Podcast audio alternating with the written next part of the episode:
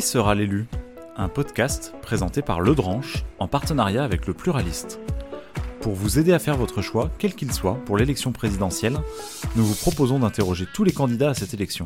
Semaine après semaine, vous découvrirez qui ils sont, leurs programmes et leurs ambitions. À découvrir en direct sur la chaîne Twitch du Dranche et en replay sur toutes les plateformes de podcast. Et c'est parti, bonsoir Twitch, bonsoir tout le monde, bonsoir à tous ceux qui sont dans le chat, bonsoir Sylvain. Bonsoir Antoine. Et bonsoir euh, Georges Kuzmanovic, bienvenue ici. Ben, bonsoir Antoine, bonsoir, bonsoir Sylvain et bonsoir à tous. Alors vous êtes euh, ici dans un nouvel épisode de Qui sera l'élu hein, Donc euh, l'émission dans laquelle on reçoit avec le pluraliste tous les candidats qui l'acceptent en tout cas à la présidentielle 2022. comme toujours, l'ambition pour nous c'est vous présenter le maximum de choses, le maximum de candidats et de candidates hein, dans l'objectif de vous permettre de faire un choix pendant cette échéance cruciale que, que sera l'élection présidentielle 2022. Et une ambition sensiblement identique? Aux pluralistes, puisqu'on fait le choix de s'intéresser euh, particulièrement aux candidats qui sont peu reçus dans les grands médias, en se disant que dans ce contexte de défiance par rapport à, la politique, il y a des idées et des alternatives à aller chercher euh, de ce côté-là. Ben, merci pour cette initiative, d'autant plus importante que je ne sais même pas si le problème, c'est pas tant les candidats, différents candidats qui ne sont pas écoutés, que les sujets qui véritablement intéressent les Français, particulier le pouvoir d'achat, mais je pense qu'on y, y viendra. Et la, parole publique est un peu trop trustée, par deux ou trois euh, sujets qui passent en boucle, malheureusement. En effet, c'est tout à fait juste. Hein. Euh, pour démarrer, euh, Georges Kuzmanovic, est-ce que vous pourriez vous présenter succinctement, décrire un peu votre parcours, hein, votre parcours professionnel, votre parcours politique, et nous dire un peu comment vous êtes arrivé voilà, en, fin enfin, en 2021 à vous déclarer candidat pour l'élection présidentielle de 2022 Allez, je vais essayer de faire succinctement. je ne suis pas sûr d'y arriver. Euh, vous m'arrêterez ça si, marche, si ça déborde. Euh, bon, moi j'ai 48 ans. Euh, je suis marié et père de trois enfants. et j'ai une vie qui est assez complexe. Qu'est-ce que vous avez beaucoup par complexe bah, J'ai eu beaucoup d'expérience. Je ne suis pas euh, souvent, le personnel politique euh, est sélectionné d'une manière euh, très très spécifique. Il y a deux grandes voies pour faire de la politique aujourd'hui, pour être candidat. c'est soit vous avez fait toute votre carrière dans un parti politique, vous commencez tout jeune, à 20 ans, vous faites grouillot, puis à la fin, quand les, les, plus anciens tombent, vous prenez les places et à 50 ans, vous finissez candidat pour être député, et ainsi de suite. Euh, l'autre grande voie, c'est euh, de faire euh, l'ENA, de sortir bien dans la haute fonction publique, d'intégrer un cabinet, puis après une, une, banque ou une multinationale, et d'accéder très plus rapidement au, poste électif. Ça, c'est le parcours d'Emmanuel Macron. c'est ce que j'allais dire. Ça, ça, fait beaucoup penser au parcours d'Emmanuel Macron. Mais c'est pas le seul. C'est pas le seul. Et voilà, moi j'ai une vie qui est un peu différente. J'ai une vie plus normale. C'est-à-dire que euh, jeune, j'étais dans la, galère euh, en raison de mes origines sociales. Euh, donc j'ai dû travailler pour payer mes études. j'ai fait pas mal d'emplois, donc je vois ce que c'est que d'être ouvrier, en tout cas sur chantier, ou vendeur. pendant longtemps, j'ai su ce que c'était dans la galère. J'ai même travaillé dessus quand, dans mes études sur les, les, les jeunes diplômés, le travail précaire, qui était déjà une réalité à 20 ans, mais qui bien évidemment maintenant c'est surdéveloppé. Et, et, je vois combien les jeunes ont des difficultés. Euh, en particulier les jeunes issus des catégories euh, populaires. Donc longtemps j'ai su ce que c'était que voilà d'avoir, euh, c'est pas bien, le micro n'est pas au bon endroit. c'est bon comme ça. de se retrouver le 20, le 25 du mois à pas savoir si la carte bleue va donner de l'argent au distributeur. Politiquement, j'étais très vite engagé et soucieux de lutter contre les injustices euh, euh, sociales. Et donc je me suis engagé assez vite dans l'humanitaire à 21 ans. Coup de bol ou de malchance, je ne sais pas, ça a commencé avec le, avec le Rwanda, euh, où je suis allé avec d'autres, bien évidemment, directement après le génocide, donc en, 1994. 94. Donc ça a, été, un choc profond, bien évidemment. Et il s'en est suivi plusieurs années d'humanitaire où j'alternais un peu d'études en fin, d'année, mais surtout humanitaire, et puis je travaillais beaucoup de nuits pour financer les fins de mois. et c'était une expérience très structurante pour moi comme pour beaucoup de ma génération qui ont fait ça, aussi bien principalement en Afrique, donc soit au Rwanda, sur le, lac Kivu en RDC, ou au, Mali, et puis 2-3 ans en, en, France, euh, dans des foyers euh, euh, pour sans-abri. Et donc, j'ai pu voir et ressentir concrètement qu'est-ce que c'est l'exploitation quand on va tout en bas du système dans lequel on est, ceux qui, qui à moins de 12 ans, creusent les mines, comme on le faisait ici il y a longtemps pour alimenter ben, justement un truc qui sonne là, qui est mon téléphone par exemple, ça c'est les mines euh, dites de, terre rare ou de coltan euh, qu'on peut trouver euh, autour du lac Kivu, ou la, paupérisation dans des nations extrêmement riches comme la France, qui a commencé à s'accélérer déjà au milieu des années 90, en raison, on en reviendra peut-être, mais d'un système néolibéral qui fait que les inégalités se tendent, ça croissent, et là elles sont en train de se tendre de manière extrême. Voilà. Euh, donc moi ça m'a marqué et j'ai voulu faire de la politique parce que je me suis, je dit, je, pense que les choses ne peuvent être changées que dans les pays puissants et la France est un des pays puissants, y compris pour, en ce qui concerne les pays qui sont, euh, on dit, en voie de développement ou du tiers-monde, euh, où souvent il y a une exploitation très violente des, des, êtres humains et des ressources. les choses ne peuvent s'améliorer que si le système est changé ici. Et donc je me suis engagé en politique de diverses manières. Euh, et principalement euh, au parti de gauche. Euh, quand Jean-Luc Mélenchon a quitté le Parti socialiste, j'ai rejoint en 2009. Et j'y ai été jusqu'en 2018, en tant que militant de base jusqu'à secrétaire national, en charge des questions internationales et de défense. Alors pourquoi les questions internationales et de défense? Eh bien c'est parce que je suis analyste géopolitique, principalement de profession maintenant, euh, et que j'ai fait, euh, que j'ai fait un service militaire. Euh, c'était les derniers wagons du service militaire en tant qu'officier, et je me suis engagé après dans la réserve opérationnelle en plus d'avoir vécu dans différents pays, voilà, j'ai une approche pareille, pareillement de manière très concrète euh, de, ce que sont les relations internationales et pas de manière livresque ou sur, sur euh, dossier. Donc voilà, euh, ce que je suis, c'est pour ça que j'ai un parcours un peu complexe et je pense riche d'expérience et qui est intéressant en ce sens-là par rapport au gros du personnel politique qui se présente pour la magistrature suprême. Et alors une question qui vient euh, naturellement, là, euh, pourquoi justement, euh, alors, je ne sais pas s'il faut parler de sécession, mais en tout cas de, départ hein, du parti de gauche en 2018 Maintenant, aujourd'hui, vous êtes porté par, par un mouvement, République souveraine. Hein. Hmm. voilà, qu'est-ce qui vous a distingué Voilà, pourquoi l'envie de porter vous-même un mouvement avec, des, voilà, avec un projet différent? Bah, Moi, j'y songeais absolument pas, en fait. c'est tout ce qui s'est passé est toujours une surprise, d'une certaine manière. Euh, on est aussi fait par les événements et euh, je fais partie de ces très nombreux cadres qui ont quitté la France insoumise ou qui sont partis de la France insoumise, de ces cadres qui étaient là en 2017.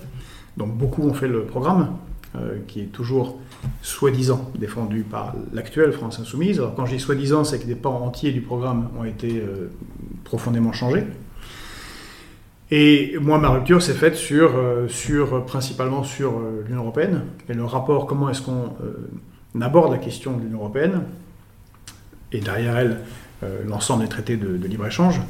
il y avait une, une radicalité intelligente qui n'était pas de l'ordre du Frexit, qui était le plan A, plan B.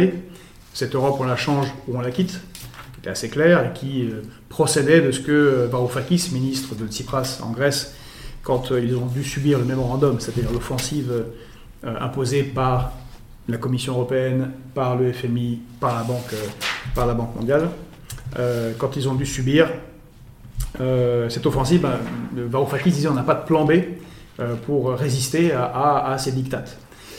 Eh bien, l'idée du plan A, plan B venait de là, et sur ce sujet, la France insoumise, petit à petit, est passée du plan A, cette Europe, on la change plan B, cette Europe on la quitte, au plan A et au plan A'. C'est-à-dire cette Europe on la change ou cette Europe on la rechange. De l'intérieur, ce qui est un mantra des partis de gauche qui ont capitulé ces 40 dernières années. C'est-à-dire cette Europe on la change de l'intérieur. C'est l'idée du Parti socialiste qui évidemment euh, n'a rien changé. Euh, c'est aussi un désaccord très très profond euh, sur un des sujets centraux qui est, la, crise climatique. je pense qu'on va parler des, crises tout à l'heure, mais on est confronté, et en particulier les générations qui viennent vont être confrontées à une série de crises, sont déjà confrontées à une série de crises très profondes, en particulier la crise climatique. Et celle-ci est un, une épée de Damoclès sur l'ensemble de l'humanité commence à le comprendre, les gens commencent à le ressentir, décidément. décidément, c'est pas la journée Vous avez les poches trouées. c'est la crise des poches. Euh, et le problème avec la crise climatique est de décarboner l'atmosphère. C'est un enjeu sur euh, les deux générations qui vont suivre, donc sur 20, 40 ans. Euh, primordial pour l'ensemble de l'humanité où qu'on soit. Alors on a fait un article il y a, peu de temps là-dessus, on a un objectif qui est déjà défini pour 2050, de neutralité carbone pour 2050. Donc l'objectif à 30 ans, il est clair, il est dans le cadre de l'accord de Paris. Euh, le cap, j'irai, alors je ne sais pas s'il sera tenu, en tout cas, il a été fixé. Hein. Oui, il a été fixé. Mais il ne peut se faire, il ne peut se faire sérieusement qu'avec le nucléaire. Il n'y a aucune autre option euh, sérieuse de, décarboner, de, pour décarboner l'atmosphère, surtout si, enfin, si on n'a pas envie de revenir au Moyen Âge. Euh, et on abordera. Ah, d'accord, très bien. Bah, c'était, c'était après, après d'autres sujets. Bah, c'est moi, j'ai un rapport plus, plus régalien à, la sécurité. C'est, c'est, un sujet que je considère important et en particulier important pour les catégories populaires. Donc, la France insoumise est revenue à des pudeurs de gazelle qu'on qu'on peut avoir à gauche euh, par rapport à cette question de sécurité, alors que l'insécurité est un problème qui frappe d'abord les catégories populaires, de la même manière que la crise de l'hôpital touche d'abord les catégories populaires, que la crise de la justice touche les catégories populaires, que la crise de l'éducation nationale touche les catégories populaires. Parce que quand vous êtes riche, vous avez toujours les moyens de vous payer un prof, euh, de vous faire justice, de, de, de, euh, financer euh, votre santé dans des, dans des cliniques privées ou euh, de vous assurer une sécurité qui vous protège des problèmes, des problèmes du monde. voilà. Et puis enfin, c'est la question de la laïcité. Je suis républicain strict pour une laïcité sans aucun adjectif. et comme je l'avais dit quand je suis parti en novembre 2018, la France, insoumise a pris une, tangente sur ce sujet, telle que même moi je suis surpris euh, de voir où elle est arrivée sur ces questions-là. Alors que ce n'était pas du tout, du tout, du tout la position en 2017. Donc en tout cas, les, quatre points que vous avez évoqués, on les retrouve effectivement assez clairement dans, dans, les, éléments disponibles sur votre site. Donc c'est euh, assez clair sur ces points-là. Et on reviendra sur ces quatre points d'ailleurs, euh, probablement, dans les questions qu'on a à poser. Hein. Donc le, parti euh, République souveraine, il, a été créé en 2019. Vous avez une histoire personnelle qui est très ancrée euh, à, gauche. Comment est-ce que le parti, vous le positionnez sur euh, l'échiquier politique? Est-ce que le clivage gauche-droite, c'est une idée dans laquelle vous vous retrouvez et dans laquelle vous trouvez qu'il est pertinent de, positionner le parti? Alors moi, personnellement, je viens de, de, la gauche. Ce serait absurde de dire le contraire. non seulement je viens de la gauche, mais je suis né dans un pays ma mère est française, mais mon père est yougoslave, et je suis né à Belgrade, à l'époque euh, où Tito était encore vivant, et donc c'était le socialisme réel, même s'il était un peu adapté en Yougoslavie. Mais euh, là-bas, le, socialisme, en tout cas, la révolution avait triomphé. Euh, donc je viens de ce monde-là. Mon père était un, leader étudiant de 68 à, Belgrade. Bref, je suis donc je viens de la gauche. Et puis j'étais au parti de gauche. J'étais un dirigeant du parti de gauche difficilement dire que je ne viens pas de la gauche. Euh, mais déjà en 2017, Mélenchon avait, euh, avait, euh, argument, avait critiqué le clivage gauche-droite tel qu'il a entendu médiatiquement en 100 ans, et lui-même se, se plaçait dans une position populiste, qu'il a théorisé, le peuple contre l'oligarchie. C'est ça aussi que je regrette, qui, qui, est moins abordé maintenant par la France insoumise. Or, je pense que ce rapport peuple-oligarchie fait sens, et que euh, le clivage gauche-droite tel qu'il a entendu médiatiquement n'a plus aucun sens. Et celui qui l'a définitivement rompu, euh, c'est Emmanuel Macron, il y, a, il, y a, 4 ans. On le voit dans son gouvernement, on le voit avec ses députés. Ceux qui forment sa majorité, ce sont des gens qui avant étaient au Parti Socialiste ou avant étaient euh, à, chez les Républicains. et visiblement, tous ces gens-là arrivent à fonctionner parfaitement ensemble. Et il y a une raison c'est pas juste pour avoir le pouvoir et, gagner de l'argent. C'est parce qu'ils sont d'accord sur, sur des points essentiels programmatiques. Ça se voit depuis 40 ans sur les questions économiques. Si les Français en ont tellement marre de la politique, ont tellement, ont du, tant de difficultés à s'y intéresser, qu'il y a tant d'abstention, c'est parce que depuis allez, 35 ans, 37 ans, euh, les partis politiques du gouvernement se succèdent en menant des politiques économiques qui sont les mêmes. Et euh, Emmanuel Macron est parangon de ce, système-là. Et donc, qu'est-ce que c'est que le bloc que représente, euh, représente euh, Emmanuel Macron? Eh bien, ce sont ceux qui se considèrent européistes et mondialistes. Ce sont des gens qui vont privilégier l'oligarchie. Ce sont des gens qui vont privilégier le capital sur le travail. Ce sont des gens qui n'ont aucun problème et qui accélèrent la désindustrialisation. Si on me dit non, je, dirais juste là récemment, Emmanuel Macron a trouvé intelligent euh, de transférer toute l'usine de fabrication des moteurs Vinci qui se trouvait à Vernon dans l'heure en Allemagne.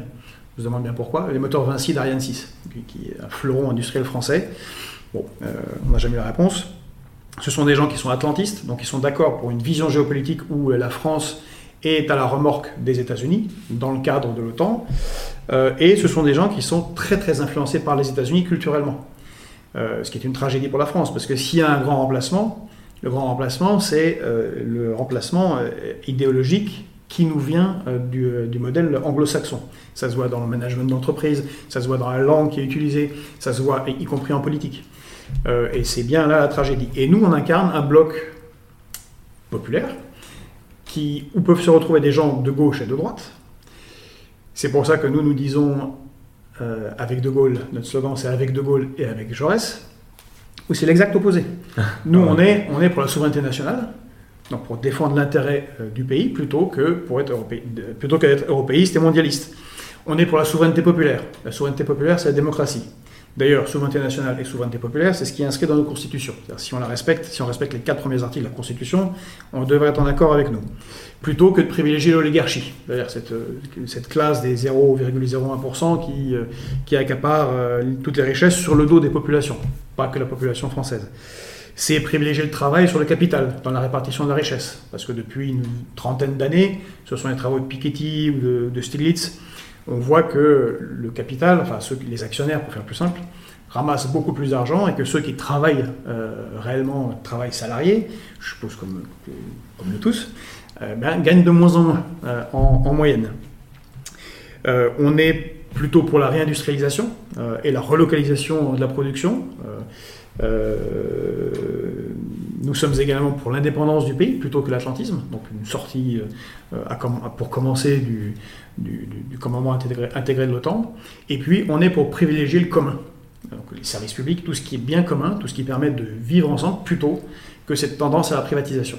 Et je pense que dans ce, cette manière de, de, de, définir le clivage politique, je pense que je suis assez largement dans la réalité et qu'on voit très bien qu'on peut être anciennement de gauche ou anciennement de droite et se retrouver chez Macron, comme on peut être anciennement de gauche et anciennement de droite et se retrouver dans euh, ce programme euh, synthétisé que nous défendons en République souveraine.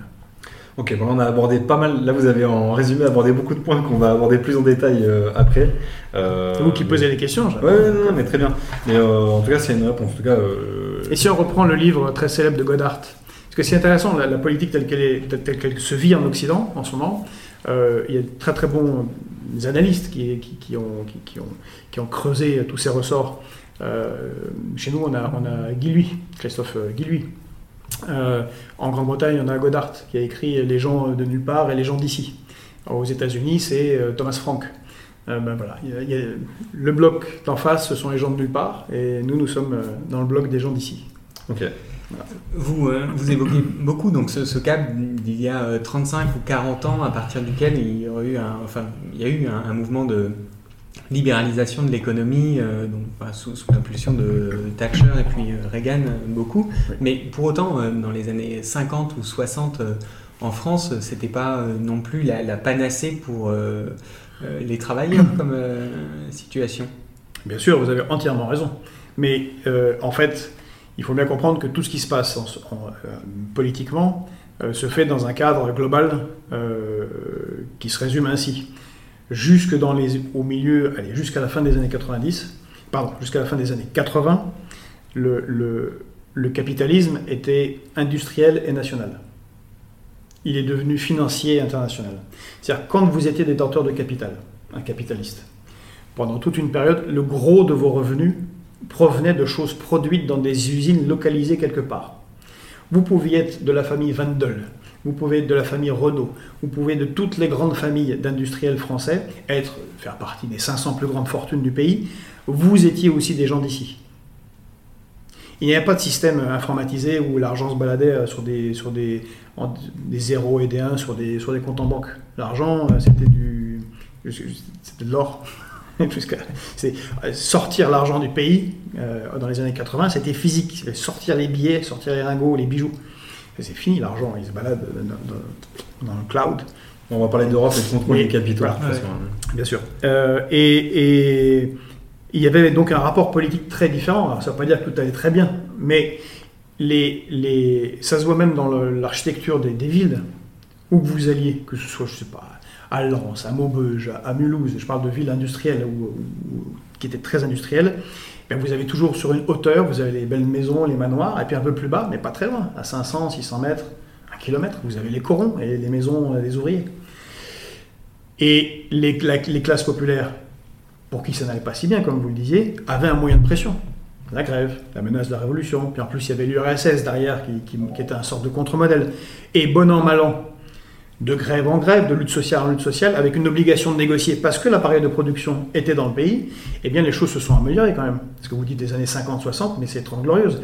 Bah, tout n'allait pas bien, mais petit à petit, bah, à partir du Conseil national de la résistance suite à la Deuxième Guerre mondiale, les choses se sont améliorées. On a construit un système de sécurité sociale. Euh, il y a eu la santé pour tous, euh, système de retraite par répartition. Et puis on a construit des grands ensembles qui à une époque étaient une révolution pour les gens qui venaient de la campagne ou, qui, ou qui immigraient. Tout à coup, ils étaient dans des appartements où ils étaient chauffés, il y avait de l'électricité, de l'eau chaude. Enfin, c'était extraordinaire. Euh, les salaires s'amélioraient. Le niveau général d'éducation du peuple s'améliorait, le, diplôme. Donc là, on avait une, on avait une évolution positive. Mais c'est parce que c'était ça le monde. Or, le monde est maintenant, et, le capitalisme est euh, financiarisé et international. C'est-à-dire que si vous êtes détenteur de capital, vous n'avez plus aucun intérêt à ce qui se passe dans votre pays d'origine. Vous pouvez être français, chinois, américain, russe, tout, tout ça est secondaire. Vous êtes détaché des préoccupations de votre peuple d'origine ça n'est plus intéressant parce que votre argent est ailleurs. Les usines ne sont plus, euh, et les ouvriers qui travaillent dans ces usines ne sont plus en bas de chez vous. De toute façon, vous habitez à New York, à San Francisco, ou peu importe à Londres, à Moscou. Euh, vos capitaux euh, font tourner des usines d'ouvriers qui se trouvent en Afrique, en Asie, en Amérique latine. et c'est ça le grand changement. Et cette, cette métaclasse, les 0,1%, quand il y a eu Occupy Wall Street, Occupy Auckland, quand il y a eu ici les mouvements, tout, des gilets jaunes à, nuit debout, tout le monde s'attaque à ce, enfin, veut s'attaquer à ce 0,1%. Or, ce 0,1% existe. Ce sont des gens euh, qui, euh, qui, qui, dont les intérêts ne sont plus ancrés dans, dans un pays. Et c'est ça la grande différence. Et quand c'est plus ancré dans un pays, où pendant les années que vous avez décrites s'est installée une régulation, une répartition de la richesse qui était relativement stable, eh bien, vous avez la dérégulation. Et cette métacaste internationale euh, par les traités de libre-échange, par des institutions internationales, qu'elles soient vraiment internationales comme l'Organisation mondiale du commerce ou plus localisées comme l'Union européenne, œuvrent à casser les régulations des États-nations. Et spécifiquement la France, puisque la France est quand même le moule principal du concept d'État-nation, parce que la régulation, l'État-nation, c'est par l'impôt, par les réglementations, qu'elles soient sociales, écologiques, peu importe, euh, contraignent le capital financier. Or là, nous sommes dans une situation d'explosion du capital financier qui se libéralise, il prend sa liberté sur le dos des peuples en cassant ses contraintes, en cassant ses régulations, d'où les écarts qui se tendent euh, entre les, bah, les, plus pauvres et les plus riches, l'augmentation ahurissante même en France. En tous les ans, euh, il y a des records du CAC 40 pendant la crise de la Covid, alors que beaucoup de 50% des Français disent que ils ont presque la tête sous l'eau. Bah, vous avez des gens comme euh, Pinot ou Arnaud qui augmentent leur fortune de 25-30%, euh, qui est déjà délirante. Alors, du coup, on, va, rentrer dans le cœur du sujet justement et des solutions que vous proposez pour, euh, pour réduire ces, ces Mais il est important de comprendre, ce, c'est parce que le problème vient de là. Parce que c'est ça, voilà. oui, les catégories, les catégories populaires, ça n'a jamais été simple, mais le cadre dans lequel toutes les négociations et discussions sociales se passaient a été rompu. Alors, il y, a déjà des questions dans le chat. Sur, je pense pouvoir répondre à une des questions sur la 6ème République. Je pense que vous n'êtes pas favorable, particulièrement en tout cas à court terme, à une 6ème République. On va d'abord monter d'un cran et d'une échelle et parler plutôt d'Europe. Hein. C'est un, un, point important, vous l'avez dit. Euh, vous avez parlé de traité, d'accord, donc on va parler de, cette échelle-là. Pour essayer de clarifier un peu euh, la, proposition que vous faites, parce que vous dites, vous ne faites pas de Frexit, euh, alors je sais pas qu'on peut qualifier de dur, hein, par la voie de l'article 50 en tout cas. Je ne pense pas qu'il soit dur, mais. Alors, vous, ne faites, pas, dans votre programme, alors si on a, bien compris, vous ne faites pas de Frexit par la voie de l'article 50, euh, mais vous, en tout cas, à très court terme, vous dénoncez les traités. Euh, vous faites prévaloir le droit français sur le droit européen, euh, comme ça a été le cas très récemment en Pologne, par exemple. Hmm. Et vous proposez un référendum au bout de six mois pour demander aux Français s'ils souhaitent sortir des traités de l'Union européenne, de la monnaie, de la monnaie unique. Hein. Euh, et après, euh, si le oui l'emporte, vous entamez du coup une sortie euh, de l'Union européenne. Alors du coup, est-ce que déjà, est-ce qu'on peut venir ça sur cette distinction entre la, voie de l'article 50 et la solution que vous proposez, qui dans la forme ressemble beaucoup à ce qu'a fait l'Angleterre, hein, enfin le, Royaume-Uni, et surtout, alors, une question fondamentale pour nous, mmh. c'est parce que dans le même temps, vous évoquez euh, la négociation de traités bilatéraux avec d'autres nations, d'autres puissances, hein, pour compenser un peu euh, les, accords commerciaux euh, qu'on a dans le cadre de l'Union européenne. Est-ce que vous pouvez expliquer comment vous envisagez cette double négo, c'est-à-dire du retrait de l'Union européenne et dans le même temps des accords bilatéraux avec des pays qui pourraient peut-être voir d'un mauvais oeil votre retrait de l'Union européenne? Je ne crois pas. Enfin, je ne crois pas que les peuples le verraient d'un mauvais oeil. Donc je reviens à ce que je vous ai dit tout à l'heure. On a, on a, une, on a une, explosion, on a une, élite qui se détache des intérêts de son pays. Et elle est représentée politiquement. En France, elle est représentée politiquement par Emmanuel Macron. D'accord? Donc évidemment, les différents Emmanuel Macron d'Europe, comme M. Romano Prodi par exemple, qui dirige euh, l'Italie, ou M. Olaf, Olaf Scholz, qui est chancelier d'Allemagne après Mme Angela Merkel, eux, ils ne sont pas d'accord. Mais leur peuple, je ne suis pas sûr, parce qu'ils ont les mêmes problèmes que les Français. L'Union européenne telle qu'elle existe n'est pas l'Europe, on soit bien d'accord. Euh, moi, je suis européen, et il serait difficile de faire euh, plus européen que moi, parce que j'ai une grand-mère, euh, enfin, j'ai un père qui est, qui est, qui est, moitié tchèque, moitié, moitié serbe, et j'ai une mère qui est, qui est née, qui est française, mais qui est née, dont le père est né en zone allemande, parce que quand c'était occupé par l'Allemagne. Très, je suis très européen. L'Union européenne est un projet particulier de construction de l'Europe. Il y en a eu d'autres. Alors pour choquer, bien évidemment, sans faire de comparaison, parce que ce n'est pas la comparaison, mais euh, Hitler avait un projet européen. C'était pas terrible comme projet européen. On était en droit de résister à ce projet européen. Parce que c'était un projet de, de fou, qui considérait qu'il y avait des races supérieures aux autres, et qui ont engendré des massacres abominables, euh, jusque dans les camps de concentration, de millions de gens. Une destruction catastrophique pour, pour l'Europe. Mais il avait un projet européen. Donc, quand on veut sortir, quand, on parle de sortir, on parle de sortir de cette Union européenne-là. Et cette Union européenne-là est une Union européenne très très particulière. Elle est aussi construite d'une manière qui n'est pas celle, qui ne va pas dans l'intérêt des nations et qui ne va pas dans l'intérêt des peuples. Ce n'est pas l'Europe que voulait De Gaulle, qui lui voulait une Europe des nations et une Europe des peuples. Bah, C'était le seul d'ailleurs. Enfin, en, fait, je, pense que, en tout cas, euh, en, enfin, en France, il a tenu, il a tenu bon longtemps. Euh, mais, Parce qu'en 61 et 62, il, France, proposait enfin, les plans euh, Fouché qui, qui étaient euh, refusés par les autres pays. Bah, ça a été refusé par les autres pays parce qu'ils étaient plus avancés dans, la, trahison des, élites, on va dire. la France a tenu mieux et plus longtemps, peut-être. le fait est que donc cette Union européenne-là est construite pour maximiser les intérêts justement des 0,1%. On aurait pu la construire de mille manières différentes. Je prends un exemple, parce qu'il est parlant. C'est la question de la poste. L'Union européenne, parce que c'est un, système qui promeut le néolibéralisme, considère que les services publics, c'est une mauvaise chose et qu'il faut privatiser. Donc ils se sont attaqués au système postal européen dans tous les pays et ont provoqué des casses sociales importantes, des mouvements de grève, des gens qui ont perdu leur emploi, leur carrière, leur, avenir, leur, leur outil, puisque la poste c'est important. La poste c'est un des premiers éléments de, de souveraineté dans les monarchies. C'est l'armée, la poste, la justice, lever l'impôt. Euh, mise en concurrence de toutes les postes européennes, affrontement pour créer un champion euh, européen qui affrontera euh, FedEx. FedEx est américain, nous on a créé DHL qui se trouve comme par hasard euh, à Berlin. Résultat, toutes les postes nationales sont, salopées, ça coûte extrêmement cher, on ne comprend pas comment ça fonctionne, euh, et dans beaucoup de pays c'est bien pire, qu'avec la poste française. Euh, si vous avez une grand-mère qui est en Ariège, il faut qu'elle fasse 50 km pour aller poster quelque chose parfois, ou alors, les coûts sont, bien trop élevés. On aurait pu imaginer une autre Union européenne. On aurait pu imaginer une Europe, qui s'intéresse au peuple, et qui se dit, enfin une Union européenne où, les commissaires européens se réunissent et se disent tiens, si on faisait un service postal unifié public européen, et on prend le meilleur de toutes les postes publiques, et on leur met tous en uniforme, et puis ils ont tous le même macaron, et euh, on prend ce qu'il y a de bien dans la poste allemande, la poste espagnole, euh, anglaise, euh, française, et on en fait quelque chose de fédérateur, où en plus les gens ne seront pas dégoûtés de perdre leur outil de travail et leur salaire. Ça aurait été une autre Union européenne. Donc nous nous attaquons à cette Union européenne-là. Euh, et donc on peut nouer, je pense, des relations bilatérales et multilatérales avec des pays, plutôt des peuples, dans chacun des pays européens, qui sont, qui sont sur cette ligne-là. Et je pense qu'elle est majoritaire.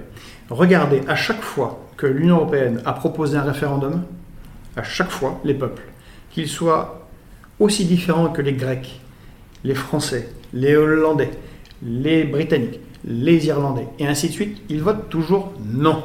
Quelle que soit la question posée. Alors en fait, en, 2005, il y, a eu quatre référendums d'organisés en Union européenne. Donc effectivement, la France et les Pays-Bas ont dit non, mais les Luxembourgeois et les Espagnols ont dit oui euh, au projet de constitution. Donc en fait, enfin, cette idée de nouer des relations bilatérales, elle, s'entend, mais même si dans le fond les peuples sont d'accord, ils sont représentés par justement des élus qui, peuvent s'opposer. Alors, ça veut dire quoi? Vous, imaginez que, par exemple, les, peuples européens pourraient se mobiliser pour dire... Euh, je suis convaincu que les peuples européens... La France a raison, on veut aller dans cette direction-là? Le, seul cas particulier, c'est celui de l'Espagne, c'est parce qu'il doit énormément à, l'Union européenne. Bon, le Luxembourg, ça compte pas. Le Luxembourg, c'est même pas la taille d'un département, et c'est un sorte de pays qui, qui, ponctionne tout son argent sur les impôts, euh, que, qui fait une, un, prélève, enfin, racket sur les impôts des autres pays que c'est l'ancien président de la Commission européenne, M. Jean-Claude Juncker, qui était euh, Premier ministre du Luxembourg quand ils ont organisé le dumping fiscal euh, en Europe, euh, en particulier à partir du, Luxembourg. Non, l'Espagne est différente, puisque c'est une vraie nation, c'est un vrai pays, enfin, mais eux, ils devaient beaucoup à l'Union européenne, et les choses ont changé. Donc quand je dis que les peuples ne veulent pas, les peuples ne veulent pas que leurs industries soient sabordées, qu'il y ait du dumping social, qu'on détruise leurs services publics, qu'on euh, ait des pays qui soient incapables de résister à des crises euh, comme celle de la Covid. Euh, et je suis intimement convaincu que les catégories populaires de tous les pays européens ne se satisfont pas de cette dérégulation généralisée. Alors justement, je, je, je, me parce que c'était par rapport aux questions sur, par rapport à ça. sur le Frexit. Bah, il y, a beaucoup de questions euh, par rapport justement au Frexit dans le chat. Il y a même un débat qui s'est créé en interne euh, sur l'exemple du Royaume-Uni. Euh, certains disant, parce qu'en fait la question initiale c'est quel, quel, est le risque que vous mesurez à quitter l'Union européenne? Est-ce qu'il n'y aurait pas du risque d'un point de vue économique, financier, à quitter l'Union européenne? Et donc beaucoup de gens dans le chat prennent l'exemple de l'Angleterre, certains jugeant que c'est un exemple positif, que finalement l'Angleterre s'en sert pas si mal et d'autres qui jugent que finalement pour les classes populaires justement euh, c'est pas vraiment une réussite hein. euh, donc voilà la, question générale c'est euh, est-ce que vous pensez être capable de, maîtriser les risques d'une sortie de l'Union Européenne de limiter la casse pour faire simple et est-ce que l'exemple du Royaume-Uni vous semble un bon exemple sur lequel baser cette sortie et justement c'est pour ça que on peut pas directement. C'est pour ça qu'on n'est pas pour un Frexit au sens où il a entendu, en particulier par M. Asselineau qui, est venu ici, et qui est assez mécanique. C'est euh, l'article 50, l'article 48. Euh, et voilà, tout va se faire. On a vu en Grande-Bretagne, justement, comment le Brexit a été compliqué, y compris pour ceux qui voulaient sortir de l'Union Européenne. Ça, a failli ne pas se faire. C'est des négociations très très dures, considérant qu'en plus c'est une île et que c'est un pays qui est moins intégré au niveau de l'Union Européenne que, euh, que la France, ne serait-ce que par la monnaie, puisque les Britanniques avaient gardé la livre le pound, ce qui n'est pas le cas de la France où, où il y a l'euro. Donc une sortie c'est de type Brexit, séparation, est beaucoup plus compliquée. Et quand je dis qu'on n'est pas pour le Frexit, c'est que nous, on est pour rompre, et je pense qu'il faut rompre avec cette Union européenne-là. Et idéalement, il faudrait, la dissoudre pour recréer d'autres coopérations. Donc l'objectif n'est pas tant de sortir, de s'enfermer de se cacher et de dire ah, les autres faites, vos affaires, c'est de, rompre cette logique euh, qui a conduit à cette Union européenne-là. Or, mais comme cette Union européenne-là est faite de traités, il faut bien en sortir, il faut bien les, il faut bien les mettre par terre et, quitter, mais si possible collectivement, cette Union européenne-là et, faire quelque, et faire quelque chose d'autre. Et si nous prenons le pouvoir, on ne peut pas aller euh, au combat en ayant... Euh, allez, euh, j'ai dans mon expérience militaire, je prends souvent cet exemple, j'ai fait, fait l'école d'état-major pour, pour les officiers de réserve, l'école militaire. Personne ne va à la guerre avec un seul plan. On ne peut pas aller à la guerre en disant bah, mon plan c'est ça, c'est l'article 50, et puis nos troupes passeront par là, et on fera ci, on fera ça. C'est absurde. Ce qu'il faut, c'est être clair, c'est on veut rompre avec cette Union européenne-là, et les circonstances, les rapports de force, la situation économique, la situation géopolitique, nous permettront de déterminer quelle voie sera prise. Ça peut aussi bien une sortie euh, en 24 heures. J'exagère, mais pourquoi faudrait-il attendre deux ans? Euh, ça peut être, être une, offensive sur la dette, ça peut être une offensive sur, euh, l'euro. Euh, ça peut être des négociations avec des pays, avec des partis politiques dans des pays qui, qui, peut, qui seraient sur les mêmes idées, qui seraient en capacité d'accéder, d'accéder, d'accéder Pour bien comprendre et pour répondre à certaines questions, votre, votre approche préférentielle, en tout cas, ça serait de partir avec, en négociant avec d'autres pays pour vraiment refonder les bases complètement de l'Union européenne. Non, mais dès le début, on commence parce que la France, c'est la France, et que c'est pas franchement la grande. D'abord, il n'y a pas la même intrication, je l'ai dit, que la Grande-Bretagne, mais parce qu'il y a beaucoup plus d'intrication et que la France est quand même un des éléments moteurs de l'Union européenne, et que nous sommes contributeurs euh, nets maintenant depuis que la Grande-Bretagne est partie, parce que je ne sais pas si tout le monde le sait, mais avant nous étions contributeurs nets à l'Union européenne de 7 milliards d'euros par an. Maintenant, on en est à 10,5, 11 milliards. Alors pour ceux, pour ceux, qui ne connaissent pas trop le sujet, c'est qu'en gros, la différence entre ce qu'on donnait en contribution au budget de l'Union Européenne et ce qu'on recevait, effectivement, est passé d'à peu près 7 à 11 milliards d'euros. C'est ça, Donc, si nous on dit non, bah, ça assèche beaucoup de monde. Et tout à coup, tout le monde se met à réfléchir est-ce que. Euh, bon, on va pas juste laisser partir. De Gaulle avait une, la tactique, c'était, la chaise vide. Euh, quand on parle de refus d'obéissance, bah, c'est on peut faire comme, comme font les Américains. On décide d'utiliser nos douaniers, de le mettre aux frontières et de bloquer tout, euh, tout, produit, tout produit qui serait euh, écologiquement euh, produit de, qui serait produit écologiquement d'une manière inacceptable ou socialement de manière inacceptable. et on, le bloque, point. On a un exemple très récent qui est celui de la Pologne. Donc ça s'appelle la désobéissance immédiate, directe. Bah c'est pur et simple. Mais ça, c'est déjà, c'est déjà un élément de, qui est, de, négociation, de, de rapport de force, et on voit ce qui se passe. Comment est-ce est que tous les peuples d'Europe se soulèvent, disent mon Dieu, les Français se auraient vite, vite, faut, faut, faut, mettre, faut mettre des gens bien conformes, ou alors c'est d'autres choses qui se passent. C'est des mouvements sociaux qui disent mais oui, ils ont raison. Donc vous et là, vous avez un levier d'action dans les pays où il y aurait des, dirigeants comme Romano Prodi, comme euh, Olaf Scholz, euh, qui eux seraient bien sûr pour que rien ne change. Vous espérez un sursaut des peuples européens finalement D'accord. Moi, euh, je, l'ai dit souvent, mais euh, le moment militant le plus intense de, mon existence, c'est quand les, Grecs ont voté non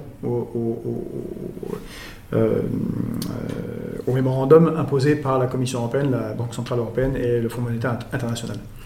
Alors que ça faisait six mois qu'il y avait des négociations, six mois qu'ils avaient le pistolet sur la tempe.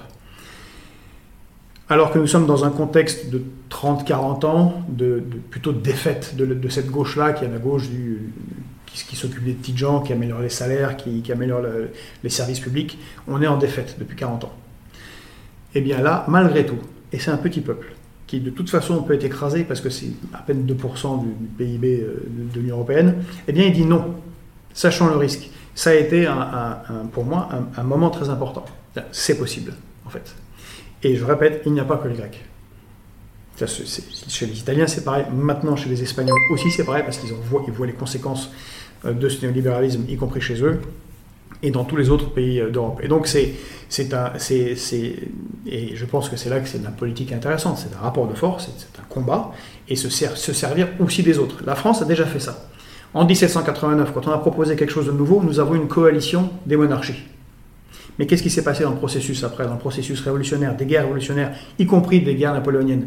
Eh bien, nous avons, euh, c'est nous qui avons renversé euh, toute la vapeur dans l'Union européenne, dans l'Europe et dans le monde. C'est le modèle qui est né avec la Révolution française qui a rayonné dans le monde. En 1848, quand la Révolution commence à Paris, c'est le printemps des peuples et ça part dans, toute l'Europe. En 1871, encore une fois, ça sera symbolisé par l'international et le drapeau rouge. Mais regardez comment ça, combien ça a rayonné. Donc moi, je serais dirigeant et membre des castes euh, qui euh, accaparent le pouvoir et la fortune. S'il se passe quelque chose en France de cet ordre-là, je serrerai les fesses. Bon, en tout cas, ça clarifie pas mal votre position par rapport à ça. On voit dans le, chat, il y a des références au fameux plan A, plan B euh, euh, que vous évoquiez euh, tout à l'heure. Hein. Alors, juste une question sur la Pologne, très rapidement pour conclure là-dessus. On voit la Pologne a eu une approche assez semblable, hein, puisqu'elle a voulu faire prévaloir son droit national sur le droit européen, ce qui contrevient au traité européen. Hein. la réponse a été assez ferme de la part de l'Europe qui a contraint une amende de 1 million d'euros par jour. donc le bras de fer s'est amorcé. Il n'y a pas eu de euh, d'émulation euh, au sein des peuples européens. La Pologne va rester un peu dans son bras de fer pendant un moment. Je pense que la présidence française de l'Union européenne ne va pas euh, améliorer les choses de ce point de vue-là. Est-ce que vous pensez du coup que le poids de la France permettra de faire cette bascule que vous évoquez, contrairement à la Pologne hein? Oui, mais ça, les choses ne sont pas éthérées. Regardez, sur quoi la Pologne s'est révoltée? Elle s'est révoltée sur, sur des sujets qui, encore une fois, je suis pour la souveraineté. Donc ils ont bien le droit mais les sujets sur lesquels ils ont voulu conserver leur, euh, indépendance par rapport à euh, l'Union européenne, ce n'est pas exactement les sujets que, que nous on défend. Et bien évidemment que dans bien des pays, euh, les raisons pour lesquelles les Polonais se sont, ont, réclamé leur, souveraineté par rapport à l'Union européenne ne les a pas beaucoup intéressés. Par contre, s'il y a dans l'Union européenne quelqu'un qui veut reconquérir la souveraineté, tant populaire, tant nationale que populaire, pour refinancer les hôpitaux, refinancer euh, les services publics dans leur ensemble, l'école, à mon avis, il y aura, il y aura des clients dans toute l'Europe, y compris en Pologne, où ils ont bien souffert du, néolibéralisme. Ok.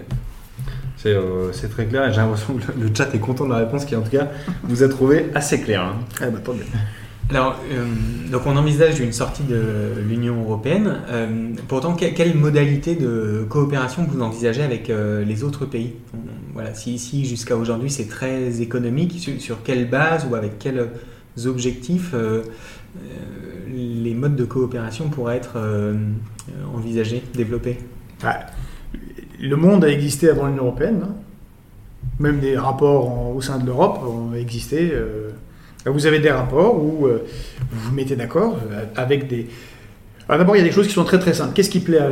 qu'est-ce qui plaît dans le genre formule Et quel, secteur, enfin sur quel secteur euh, de la société vous voudriez davantage coopérer avec les pays J'avais bien compris. Ou peut-être, ou peut-être même avec quel pays Dans le chat, des gens qui évoquent les pays du Sud, les pays latins notamment. est-ce que voilà, est-ce qu'il y a une nouvelle configuration de, de, ce, de, cette poche économique qui se, qui se fait à l'aune de cette reconstruction?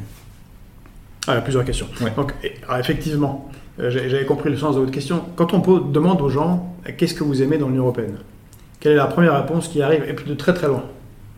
Bah, C'est Erasmus. Erasmus, voilà, qui n'est pas un projet européen, parce que, enfin, qui n'est pas un projet que de l'Union européenne, puisqu'on y trouve des pays qui ne sont pas dans l'Union européenne, comme la Suisse. Et vous savez que peut-être que Erasmus est extrêmement mal financé. C'est moins de 500 millions d'euros par an pour l'ensemble des pays européens. Ça devrait être à 4 milliards. Ça, c'est une collaboration où il ne devrait pas avoir de frontières, où on devrait avoir une possibilité donnée aux jeunes bah, d'aller étudier, euh, d'être financés pour leurs études, et pas que ce petit bonus qui est donné aux plus aisés des classes moyennes qui peuvent se permettre d'aller, euh, qui à Barcelone, qui, qui, euh, à Berlin, qui à Budapest, mais de donner à tous. Pourquoi, je prends l'exemple souvent, pourquoi est-ce qu'un jeune soudeur de, de Lens ne pourrait pas aller euh, six mois à Porto ou à Milan? Pas parce que les Italiens soudent mieux ou les Portugais soudent mieux, mais juste parce que ça lui permettrait eh ben, de, découvrir l'Union européenne. Je pense que là, il y aurait une adhésion totale. Parce que c'est positif, c'est l'échange des savoirs, la connaissance. également sur le scientifique. Tout ce qui est exploration spatiale, par exemple, le, tout ça sont, des choses très intéressantes. augmenter les coopérations scientifiques, mais qu'elles ne soient pas surdéterminées par la finance et c'est mon brevet, c'est le brevet, mais plutôt le partage. Ça, ça serait très positif. Sur l'autre question que vous posiez, qui est plus une question d'ordre économique et, industriel, évidemment que vu le type d'industrie euh, et d'économie, euh, les pays latins, en tout cas France, euh, Espagne, Italie, et peut-être même de l'autre côté de la Méditerranée, on, pourrait avoir plus de coopération qui ferait plus sens. Mais quand on parlait, pour continuer là-dessus, quand on parlait de plan A, plan B, l'Allemagne a déjà un plan B qui lui est installé. L'Allemagne, euh, les différents dirigeants allemands, au contraire, c'est très intéressant parce que c'est quasiment les seuls dans l'Union européenne, euh, en tout cas au contraire des dirigeants français, ont maximisé les bénéfices de l'Union européenne pour leur pays, très très nettement. Et ils ont réalisé le projet géopolitique euh, qui était, qui était le, projet géopolitique de Bismarck. Bismarck, c'était le grand chancelier de euh, Guillaume, euh, un premier ou deux, je ne me souviens plus, et Guillaume, euh, donc du premier Reich allemand, qui avait imaginé le concept de Mitteleuropa, qui était l'intégration géopolitique et économique de l'Europe centrale et de l'Europe de l'Est. Or, depuis la réunification, depuis 91, depuis les capitulations de la France, des dirigeants français face à l'Allemagne, elle a réussi. Les Allemands les détenteurs de capitaux allemands contrôlent plus de 50% des entreprises d'Europe de l'Est et d'Europe centrale. Euh, c'est un système économique qui est coordonné et organisé autour de l'industrie allemande. Euh, les Allemands ont, euh, je ne sais pas si vous le savez, ont 37 000 douaniers, on en a 17 000, et ils sont postés à leurs frontières, et ils servent la chaîne logistique allemande. les Allemands réarment quand nous on discute, est-ce qu'on n'a pas un budget de défense trop fort euh, Il est euh, autour des 34 euh, milliards. L'horizon pour l'Allemagne à 2030, c'est 62 milliards. Très très élevé, très grosse réarmement. ce sont des gens qui ont 7-8 fois plus de lobbyistes à, Bruxelles et à Strasbourg que, les Français. Et ce sont des, gens qui pensent leur position géopolitique en fonction de ce qui a été défini par Bismarck qui est logique par rapport à la, situation géographique de, de l'Allemagne et qui ont réalisé ce plan-là. Donc, le pays qui a, qui, est le plus, qui a plus de dispositions pour sortir de l'Union européenne, en fait, c'est l'Allemagne et d'emmener tout un bloc. Euh, voilà. D'ailleurs, les Allemands ont conservé leur Deutschmark, je ne sais pas si vous savez. Quand on, a, on est passé de l'euro, euh, des monnaies nationales à l'euro, euh, nous, on a tout passé en lance-flamme en France, euh, les Allemands ont tout conservé dans des hangars. on voit qui est prévoyant et qui ne l'est pas, et qui a des idées derrière la tête. À la gentillesse de nous préciser que c'est Guillaume de du coup. Hein. Guillaume de Mer, merci. Euh, Merci aux germanophiles. Alors, euh, on a beaucoup parlé d'Europe. pour conclure sur le volet international, on va essayer d'ouvrir un petit peu au-delà de, de l'Europe. Donc, pour préciser, dans votre programme, on voit que vous préconisez une sortie de l'OTAN. Et aussi, alors ça, c'est, ça dénote un peu plus peut-être d'autres, d'autres programmes euh, également, c'est euh, un rapprochement, alors vous ne parlez pas d'alliés, mais en tout cas de partenaires, un partenariat avec la Russie. Hein.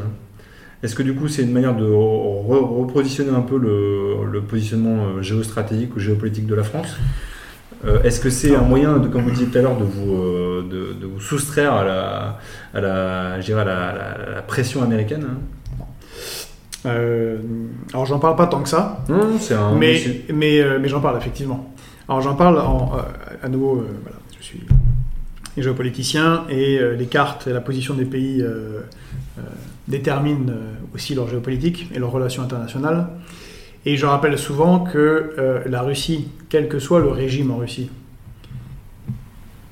et la France, quel que soit le régime en France, ont des intérêts géopolitiques communs qui se matérialise assez, assez nettement sur les 250 dernières années. On l'a vu avec Napoléon Ier et Alexandre Ier.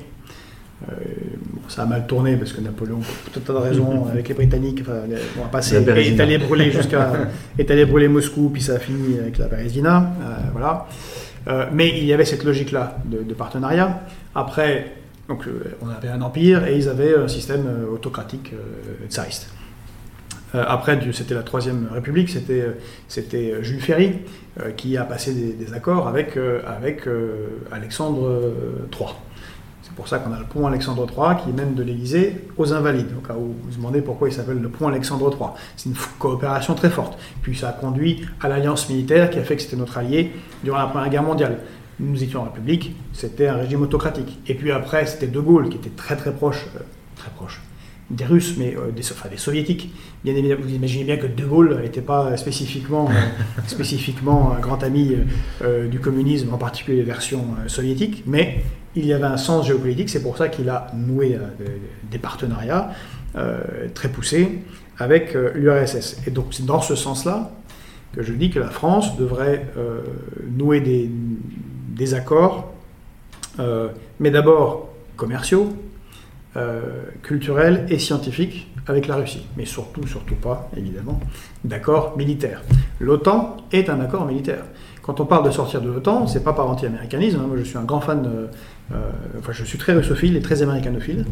Euh, euh, mon, mon, auteur préféré est Jack London. Et, mais l'État américain, en particulier comme puissance hégémonique, qui s'arrogerait le droit, dans un contexte de crise environnementale grave, d'avoir seulement 4,5% de la population mondiale et de s'accaparer 35 à 40% des ressources, en ayant la moitié du budget mondial de la défense, il y a un souci. Ça ne peut conduire qu'à des conflits. C'est une très mauvaise idée de rester dans l'OTAN, surtout quand on est français. Qui voulez-vous qui nous menace? Nous sommes une des dernières nations, si ce n'est pas la dernière nation européenne, à avoir une capacité militaire stratégique. C'est-à-dire qu'on peut se, on pas juste, on peut se projeter, on peut aller faire la guerre aux autres. Puis non seulement on peut faire la guerre aux autres, mais on peut vitrifier la moitié de la planète. Je ne vois pas très bien qui peut nous attaquer, vu que nous avons euh, cette, euh, la dissuasion euh, nucléaire. Alors certains vous diront que maintenant les terrains d'opération se passent plus par, dans la fibre optique et dans. Je, suis d'accord. Ça c'est vraiment un, autre sujet, mais oui, je, je, fais partie de ceux qui, qui considèrent qu'on est en train de passer d'une d'une dissuasion nucléaire, une dissuasion cyber, et que là, pour le coup, on est, en extrêmement en retard, en particulier à cause de notre alliance euh, militaire avec les États-Unis. Mais donc, sortir d'une alliance militaire pérenne, parce que je rappelle que l'OTAN, c'était quand même une alliance qui était contre les soviétiques et le bloc soviétique du pacte de Varsovie. Le pacte de Varsovie ayant disparu il y a 30 ans. Euh, on ne comprend pas très bien l'intérêt de maintenir l'OTAN, surtout vu les immenses succès de l'OTAN. Parce que les interventions de l'OTAN, en général, laissent des pays, que ce soit l'ex-Yougoslavie, que ce soit euh, euh, l'Afghanistan, que ce soit la participation en Libye, dans des situations catastrophiques qui engendrent des guerres et du terrorisme. Donc ça ne me semble pas une extrêmement bonne idée que, de continuer dans cette voie. De toute façon, notre plus grand dirigeant du XXe siècle, le général de Gaulle, n'était pas dans le commandement intégré de l'OTAN, et a raison, c'est parce qu'il considérait que la France est une nation particulière, et comme lui, et là je vais peut-être vous surprendre, je considère que la France est une grande puissance. Pas une puissance moyenne qui parle au monde. C'est le niveau maximum de, nos élites. On est une puissance moyenne.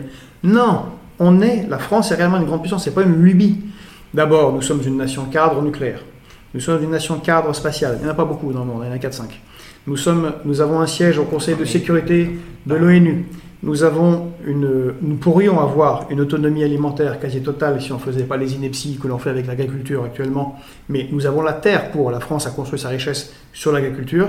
Dans un contexte de crise alimentaire qui arrive à grande vitesse euh, sur l'ensemble de l'humanité, c'est un facteur de puissance. Nous avons la troisième langue euh, d'influence dans le monde, et nous avons la deuxième puissance maritime, la deuxième surface économique maritime mondiale. Dans un contexte de course aux ressources euh, qui est accéléré et qui va conduire à des conflits, c'est quand même, je pense, un vecteur de puissance. Et donc, en plus de pouvoir vitrifier la moitié de la planète en quelques minutes, je considère que la France n'a pas à être euh, le vassal sur le strapontin euh, de Washington, mais ce qui n'empêche pas d'avoir d'excellentes coopérations culturelles, commerciales et économiques avec nos très bons amis américains l'émergence de la Chine, de l'Inde, enfin, qui ont des populations euh, enfin, qu'on peine même à, concevoir, euh, vous, vous incite pas à penser quand même que notre euh, statut relatif de puissance a diminué?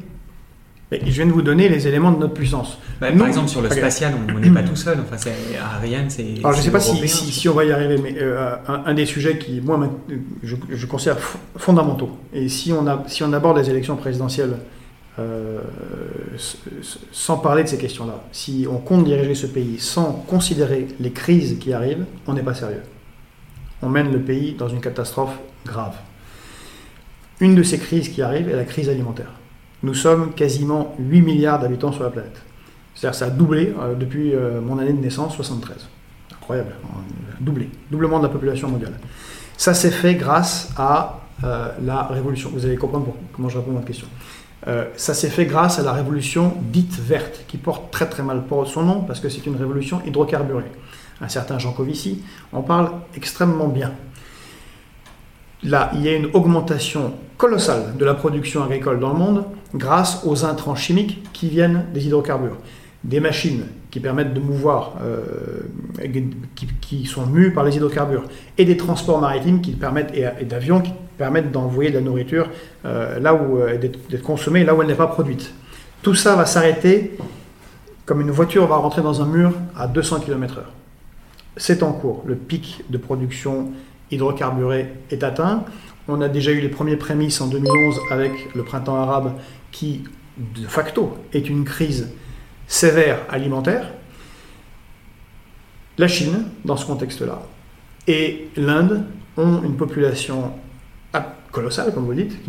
C'est 1 milliard 300 millions pour la Chine, 1 milliard euh, 300 X pour, pour, pour, pour l'Inde, vont avoir à nourrir cette population ils vont se trouver dans des situations très très difficiles. Il y a déjà quelques années, alors la Chine est en expansion et en progrès, mais il y a quelques années, on en parlait assez peu, enfin il y a quelques années, il y a 3-4 ans, c'était 30 000 révoltes paysannes par an en Chine. 30 Je ne sais pas si vous imaginez, 30 000 révoltes paysannes par an. Imaginez 30 000, euh, gilets, 30 000 blocs de gilets jaunes dans toute la Chine qui se révoltent parce qu'il y a des tensions internes sévères. Nous n'avons pas ces tensions internes. On en a parce que on a eu les gilets jaunes et parce qu'on a une caste au pouvoir qui s'accapare les richesses et détruit l'État et détruit la France. Mais on a les moyens de cette puissance-là. Et dans un contexte de crise grave qui arrive, small is beautiful. Donc vous pensez qu'on est plus résilient euh, que ces grands pays euh, aux populations euh, monstrueuses. Exactement. C'est notre thématique écologique. Donc nous, on, est, on considère que c'est une des questions centrales qui sur- surdétermine tout le reste, que vous soyez de gauche, de droite, gay, lesbien, blanc, noir, né en hémisphère sud ou hémisphère nord. De toute façon, on sera tous impactés. Et la France, par son génie industriel, par ses ingénieurs, par ses créatifs, par, par son agriculture, ses, compétences nucléaires, spatiales, euh, ses capacités de défense, a une réelle euh, position de force en termes de résilience en temps de crise. Et c'est quelque chose que nous, on considère fondamental et qui malheureusement n'est pas assez pensé par euh, les autres candidats actuellement qui se présentent à l'élection présidentielle. Ok, c'est clair. Bon, y a, on a pas mal avancé dans le temps et on est, on s'est beaucoup concentré sur la politique euh, internationale, hein, sur la géopolitique. Euh, on a, euh, il y a aussi beaucoup d'éléments dans, dans vos éléments de programme sur la politique intérieure, bien sûr. hein. Ah oui. Je sais pas vraiment par lequel commencer parce qu'il y en a tellement que. Bah, la, la référence au CNR hein, qui Ouais. revient beaucoup, vous envisagez vraiment de redonner une grande place au fleuron industriel français. Alors vous, vous citez par exemple le secteur des transports, de l'énergie, euh, des téléphones, de la fibre également que vous souhaitez euh, nationaliser. Euh, et alors, et la santé, vous avez un- une volonté de créer un, un pôle public du médicament. Est-ce que vous pourriez nous, nous expliquer ça? Donc notre parti, notre mouvement politique s'appelle République souveraine. Le mot qui est important dedans, c'est souverain. Il ne nous aura pas échappé que le concept de souveraineté avant la crise de la Covid était considéré comme euh, au mieux risible euh, et au pire euh, des horribles personnes d'extrême droite. La crise de la Covid a été un, un- un dessillage généralisé. Première crise, encore une fois, le terme de crise a été un dessillage généralisé pour la population au point que celui qui s'aborde le plus la souveraineté industrielle française et la souveraineté politique de la France, M. Emmanuel Macron, est obligé de saupoudrer tous ses discours de souveraineté. On va faire un choc de souveraineté industrielle, on va rebâtir la souveraineté, ceci, cela. Parce que les gens se sont rendus compte que, mais on produit réellement pas de masques. On n'a pas le gouvernement ne peut pas appuyer sur de l'industrie pour qu'on produise des respirateurs qui fonctionnent. On ne peut pas faire ça. Au point que tout le pays est enfermé pendant des mois. Pas si vous vous rendez compte, l'ensemble du pays était enfermé. Je dis, vous vous rendez compte parce que je prends souvent cet exemple avec la Corée du Sud, qui est comparable en taille, justement, parce qu'on parle de puissance.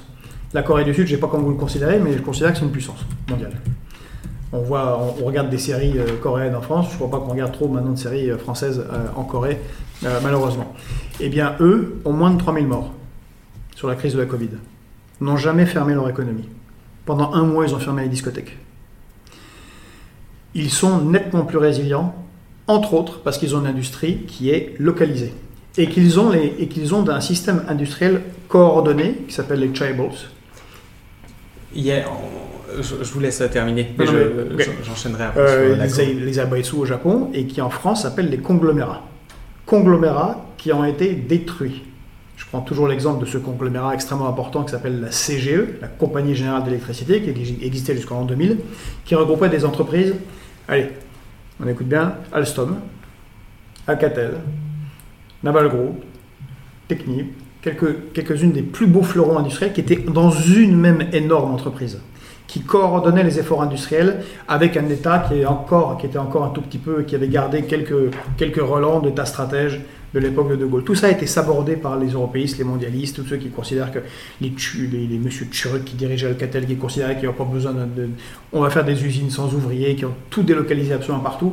Résultat des courses, Alcatel a été acheté, euh, ils, ont, ils, ont, ils ont sabordé ce, cette- ce, conglomérat. Alcatel, qui était leader mondial de téléphonie hein, en 2000.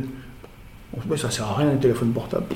Allez, on va vendre ça à, à, à Lucent, qui est une entreprise d'ailleurs euh, largement détenue par la CIA. Ils ont pris les brevets. Après, ça a été refourgué à Nokia.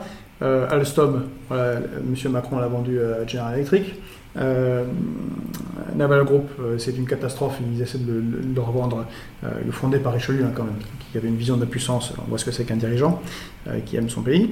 Euh, on, essaie de le, revendre euh, en particulier euh, aux Italiens. Technip euh, a été vendu. Enfin, eh ben, les, gens- les Français se sont rendus compte qu'on n'est pas en mesure de répondre. Les Allemands ont réussi à mieux répondre, en tout cas par exemple en, faisant des respirateurs, euh, que la France. Et donc, dès lors, la souveraineté industrielle est devenue quelque chose qui, ah, ça fait sens. Les Français, à ce moment-là, se sont rendus compte, alors qu'il y avait des articles régulièrement, que plus de 900 médicaments sont en pénurie en France régulièrement. Moi, j'avais fait une intervention en- dans l'été 2019, donc euh, quelques mois avant la crise, en parlant euh, de ce problème, en particulier sur les corticoïdes. On a eu trois semaines de pénurie en France de corticoïdes durant, le mois d'août 2019. C'était, euh, on est une grande puissance, la cinquième puissance mondiale. Et là, les Français ont compris pourquoi. Parce que 80% des composés ou des médicaments sont fabriqués en Inde ou en Chine. Et là, on pose la question. Messieurs et mesdames les Français, et s'il y avait une crise diplomatique sévère, voire un- une situation de conflit avec la Chine, genre dans laquelle pourraient nous entraîner les Américains qui réorientent tout leur, dispositif militaire dans le Pacifique, où on voit qu'on est bien en tension, où ils sont bien en tension par rapport à la Chine. C'était limite euh, sous Trump, mais ça reste à cause de son, verbe et de son expression, mais c'est la situation est la même sous Biden. Qu'est-ce qui se passe, nous qui sommes alliés aux Américains, dans le cadre de l'OTAN, avec les composés qui proviennent de Chine? Imagine la pression. Le président chinois appelle le président français et dit Vous êtes sûr que vous voulez euh, entrer en conflit avec nous? Parce qu'il n'y aura plus de doliprane, n'y aura plus de corticoïdes, puis il n'y aura plus rien du tout, puis vous allez mettre 4 ans à produire vos propres médicaments. Vous imaginez dans quel, comment on s'est mis dans une situation de faiblesse colossale. Les Français s'en rendent compte, et donc la réindustrialisation est une urgence pour être souverain dans des domaines extrêmement importants comme la santé. Donc oui, nous sommes pour la création d'un pôle du médicament et d'outils euh, de santé français, national, public, avec des chercheurs extrêmement bien payés et des sites de production ici pour qu'on ne dépende pas des autres dans un contexte de crise qui va s'aggraver. Et je ne sais pas si on aura le temps, mais le plus grand problème avant le Covid-19 à l'OMS, c'est le NDM, New Delhi Métallo-Bétalactamase 1, qui est une enzyme qui se greffe sur les bactéries et qui la rend multirésistante à tous les antibiotiques. Si ça, ça nous tombe sur, sur la coin de la figure et qu'on n'a pas remis en place un système, un pôle public qui fait, qui fait concurrence aux multinationales euh, pharmaceutiques qui ne font plus de recherche sur les nouveaux antibiotiques, on est réellement dans une situation de danger pour la société. Donc l'idée c'est d'avoir un, pôle qui serait quand même, qui fonctionnerait quand même en parallèle des euh, entreprises. Euh, oui, on n'est pas en URSS, on fait concurrence. De la même manière, on est pour faire un pôle bancaire public où on proposera en concurrence. D'abord, d'abord nous sommes pour revenir sur l'idiotie totale de Bill Clinton qui a entraîné d'ailleurs toute la gauche derrière lui, à l'époque Schroeder, Jospin, qui a été de, fusionner les banques de dépôt et les banques d'affaires qui a été une des causes principales de la crise de 2008 dont on n'est toujours pas sorti. Qui font qu'on a, des banques qui préfèrent jongler avec des milliards euh, et parier sur euh, l'économie réelle plutôt que de financer les PME et TPE. Bon, nous, nous sommes pour euh, déjà rompre ça. Il y aura des banques d'affaires et des banques de dépôt. Et nous ferons une véritable banque publique d'investissement qui sera une banque de dépôt où les Français, vous, moi, les autres pourront déposer leur argent où il n'y aura que très très peu de frais bancaires. Donc on fera concurrence au système bancaire euh, euh, privé et dont les dépôts serviront à financer euh, ben, les entreprises françaises sous condition de création d'emplois en France. Vous, vous dites on n'est pas en URSS, mais donc il y a quand même certains secteurs que vous comptez euh, nationaliser. Et par rapport à la santé, on pourrait dire que finalement aujourd'hui on est dans un modèle où euh, bah, pour gagner de l'argent, euh, un laboratoire pharmaceutique il a quand même intérêt à ce qu'il y ait des gens qui soient malades, alors que si, on, si des personnalités politiques avaient comme intérêt que le niveau de santé global de la population s'améliore, la logique ce serait de faire en sorte que on soit de moins en moins malade et, que la santé, dans cette optique-là, n'aurait pas vocation à être euh, rentable. On est bien d'accord. La santé n'a pas à être rentable, la santé sert à soigner les gens et avoir une nation euh, où les gens sont bien soignés. C'est pour ça d'ailleurs que nous sommes pour le passage d'une santé strictement de soins, qui est poussée considérablement par les laboratoires pharmaceutiques, à une santé de prévention. C'est-à-dire où vous avez une prévention meilleure à l'école obligatoire. Euh, au travail, avec une santé du travail efficace, et vous êtes obligé tous les 6 mois, tous les ans, de faire un check-up général. Comme ça, on vérifie, avant de vous retrouver avec un cancer 4, euh, euh, de vérifier qu'est-ce qui ne va pas pour prendre à, l'avance. C'est ce qui se fait dans les pays scandinaves, où ils dépensent beaucoup moins en rapport PIB pour la santé, mais où l'espérance de vie en bonne santé est bien meilleure que partout, en particulier en France ou aux États-Unis. Là, c'est la privatisation totale. 60 ans tout juste. C'est une catastrophe absolue. Bon. Euh, euh, donc oui, on est pour, on est pour ça. Et, et vous, il y en a un que vous avez oublié, c'est l'énergie. L'énergie, c'est fondamental, en particulier dans un, dans un contexte de euh, crise, crise climatique. Il faut qu'il y ait... on ne pas, on peut pas accepter la privatisation qui a été faite. on ne peut pas accepter les attaques qui sont faites à EDF actuellement, le projet Hercule, tout ça doit être arrêté, non seulement arrêté, mais revenir en arrière et faire une grande entreprise qui serait Énergie de France. Alors pour préciser pour les, auditeurs, le projet Hercule, c'est un projet qui, euh, qui, est un peu à l'arrêt là, qui consistait à vendre une partie du groupe EDF, ou à privatiser en tout cas une partie du, groupe EDF. Euh, il y a une question qui revient et qui euh, Et juste, je voudrais finir là-dessus, parce, que, la, la, la, perversité de la chose, c'est-à-dire que tout le monde, peut-être vous vous souvenez pas les plus jeunes, mais vos parents, on leur a vendu, oh vous allez voir, la concurrence sur l'énergie, ça va permettre de réduire les coûts de l'énergie. Résultat des courses, on est à, on est à plus 12%. Euh, et les gens qui sont dans la galère se demandent comment ils vont faire avec l'hiver qui arrive. Mais vous savez comment ça s'est passé? En fait, c'est que EDF qui produit l'énergie. Donc EDF produit l'énergie qu'il sous-vend à un prix inférieur au marché à des entreprises qui ne produisent rien et qui vous vendent vous plus cher ce que EDF vendait moins cher avant. Vous faites, vous faites référence à l'AREN, du coup, euh, à la partie de la production nucléaire que le EDF est obligé de vendre effectivement à la concurrence. Et le pire concerne le nucléaire. Je comprends ceux qui ont peur du nucléaire. Parce qu'il y a eu euh, Fukushima, parce qu'il y a eu euh, Tchernobyl. Tchernobyl arrive parce que le politique et la doxa du système soviétique se mêlent de considérations euh, de souveraineté populaire et de science vous avez des ingénieurs de l'industrie de, Tchernobyl qui disent que euh, ce, réacteur doit être fermé, il y a des problèmes. En plus, en plus c'était des vieux réacteurs soviétiques qui il n'y a, aucune chape de protection à l'époque. Ils n'en font plus des comme ça, heureusement. Euh, mais euh, les têtes rondes de, Moscou, à ce moment-là, décide que non, non, non, il y a une visite de je sais pas quel classique qui doit aller à Kiev, il faut que tout, tout brille et tout soit bien en état. Et celui qui dirige, le politique qui dirige euh, Tchernobyl, qui a envie de monter en grade, non, non, non, il faut que tout tourne. Et à la fin, boum, ça explose. Le nucléaire est l'énergie de l'avenir face à la crise climatique, et c'est une énergie qui va donner la souveraineté à la France. Et le jour où on maîtrisera la fusion nucléaire euh, civile, ce sera un nouveau pas pour, pour l'humanité mais il faut euh, investir beaucoup et attendre encore quelques décennies, malheureusement. Mais si dans ce temps-là, on se plie nous aussi à la doxa néolibérale, ce qui est le cas avec Emmanuel Macron, on court à des risques de catastrophes sévères.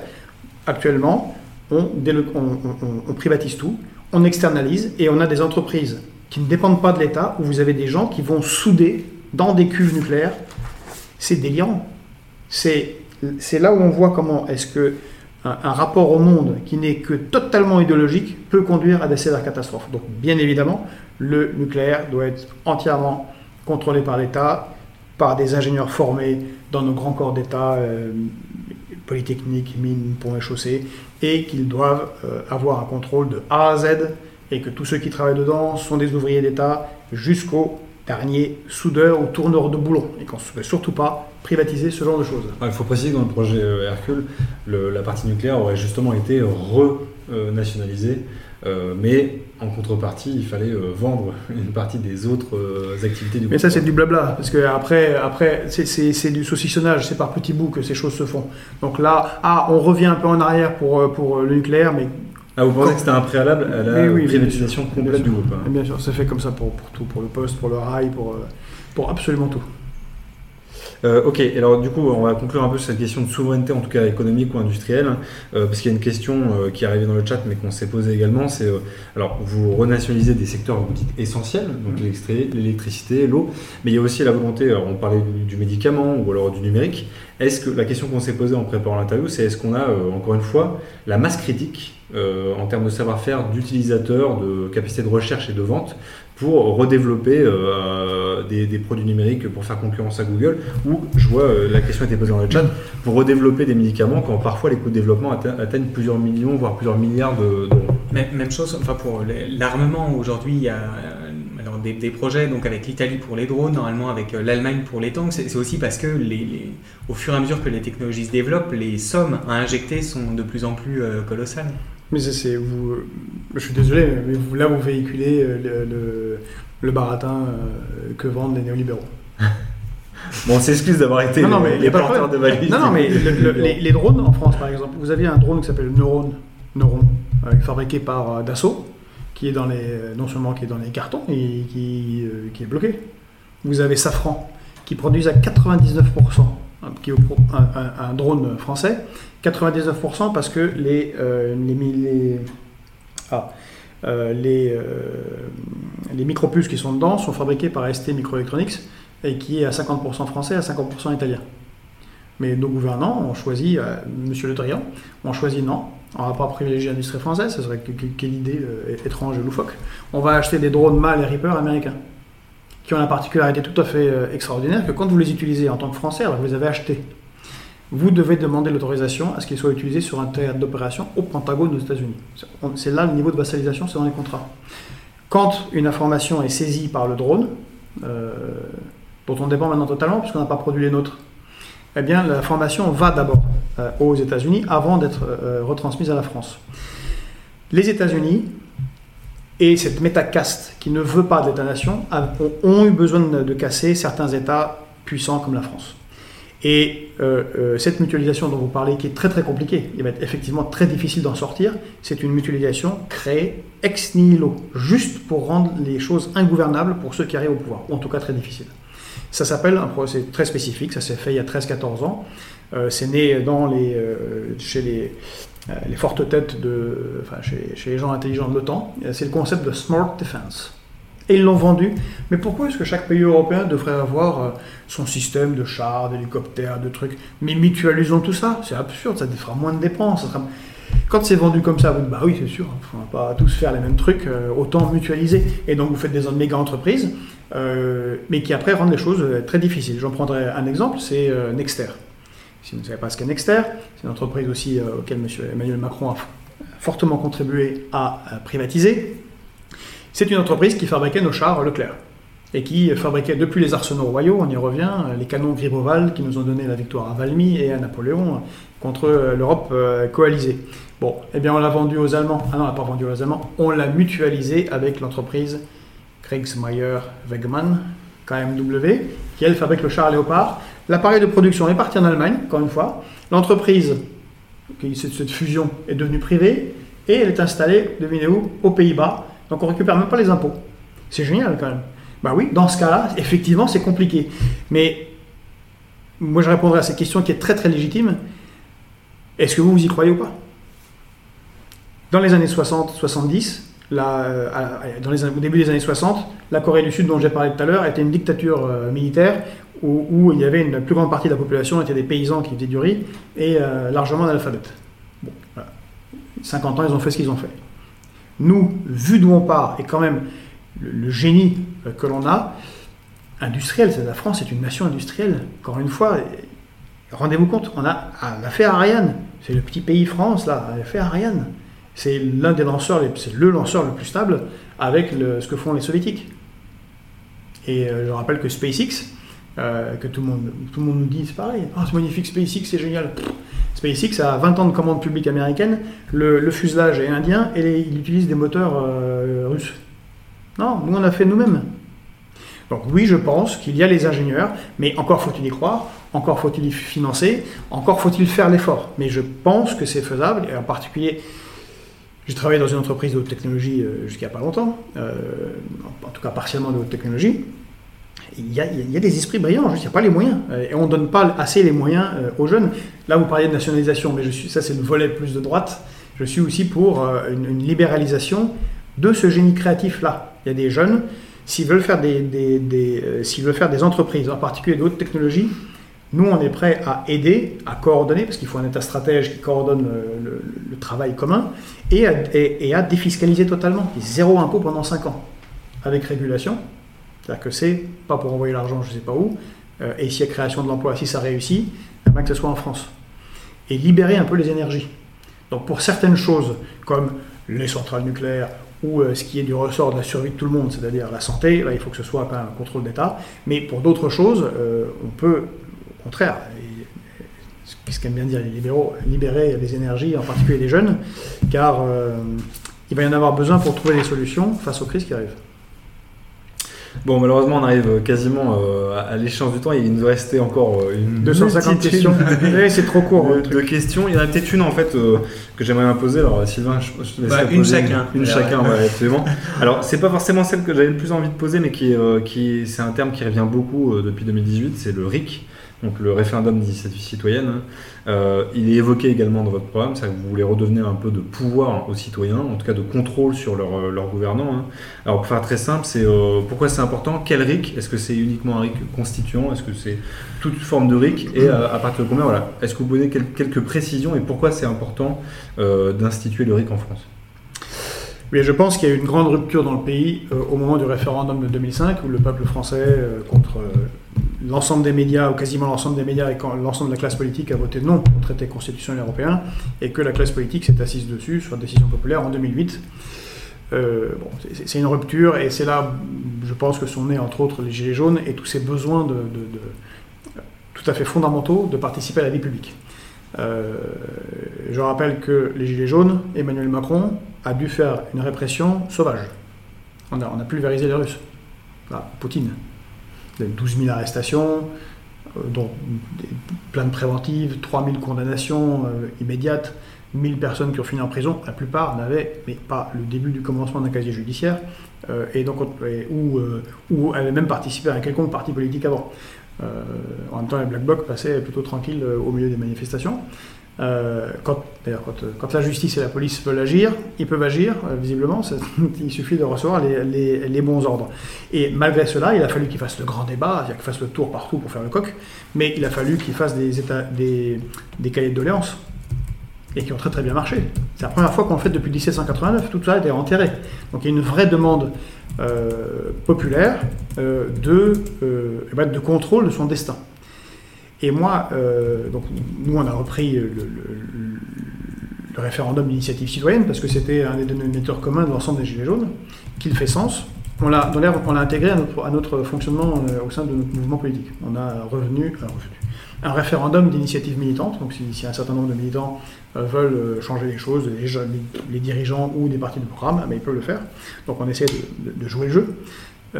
mais la base pour moi, c'est euh, les quatre premiers articles de la Constitution. Et l'article troisième, que je ne connais pas par cœur, mais en gros, la souveraineté nationale procède du peuple et s'exprime soit par ses représentants élus, députés, sénateurs, maires, ou soit par pouvoir référendaire. Donc déjà, c'est déjà posé dans la Constitution. Euh, je pense qu'il faut avoir une classe politique euh, du niveau de De Gaulle, qui lui euh, avait utilisé le référendum, et quand il avait perdu, s'était retiré du pouvoir. Quand on voit les autres, euh, comparativement, ce, grand monsieur, il dit bah, j'ai perdu, je retire. Euh, et donc les dispositions de ce référendum devraient être telles qu'il soit réalisable sans que ce soit une paralysie permanente. Donc pas comme pour le, référendum sur les aéroports, de Paris, il fallait beaucoup trop de, signataires pour que ce soit dans un temps trop court. Pour 4 millions, il me semble. 4 millions et demi, je crois. en, 6 mois, c'est très très très difficile. Enfin, c'est pas gérable. Donc je pense qu'il faut au moins diviser par 4.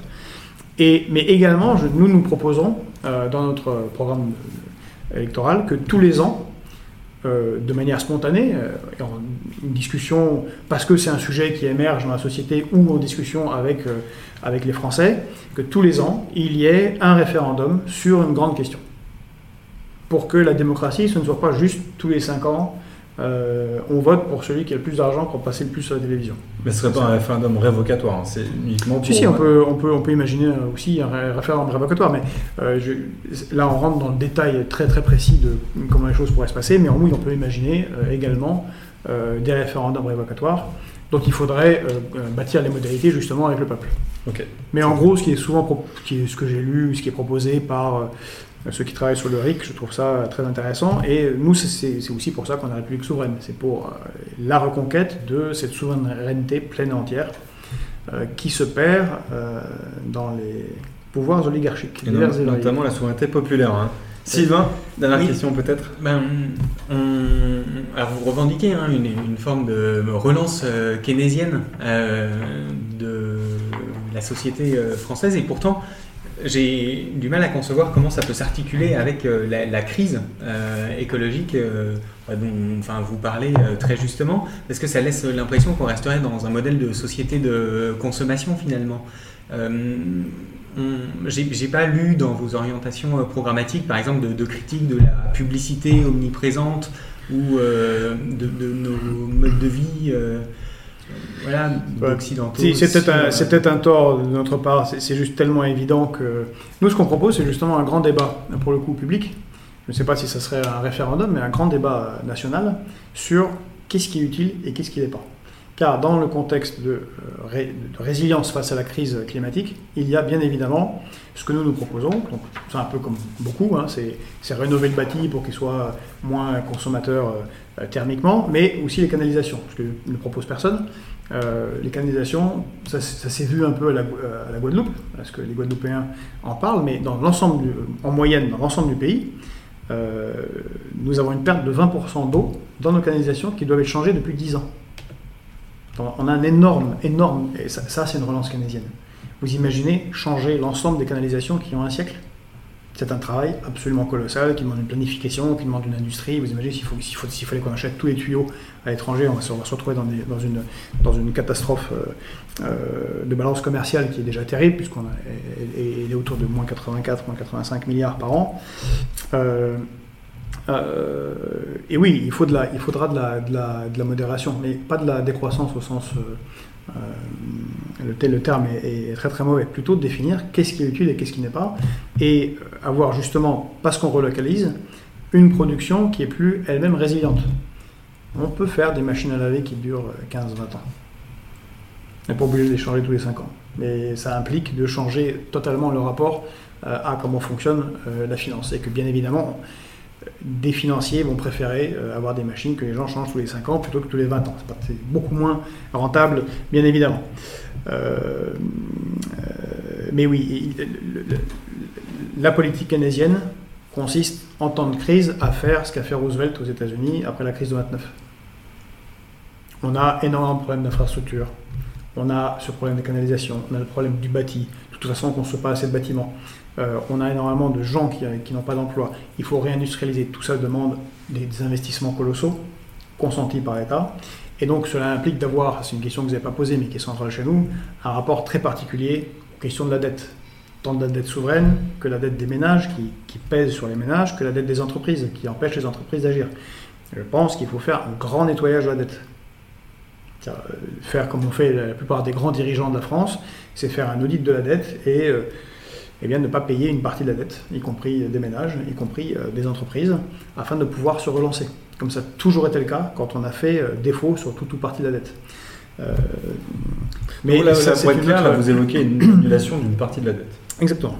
Mais aussi, euh, on parle souvent euh, pendant les campagnes présidentielles, mon Dieu, la dette d'État, euh, l'État est immortel, c'est- pas très grave. hein. Le, Japon a une dette bien plus importante que la nôtre, ça, tient le coup. Ce qui est beaucoup plus problématique, c'est la dette des ménages, qui obère euh, le fait que bah, les, gens euh, puissent vivre, et euh, la dette des entreprises qui fait que bah, les investissent moins, recrutent moins, elles se développent moins. La, la grosse question aussi, c'est qui détient la dette? Enfin, les, les Japonais peuvent avoir une dette euh, faramineuse parce qu'elle est, elle est détenue en bonne partie par euh, les Japonais eux-mêmes et qui ne Mais dépendent euh, pas. euh, oui, enfin, et nous aussi, elle est détenue beaucoup par, par les assurances vie.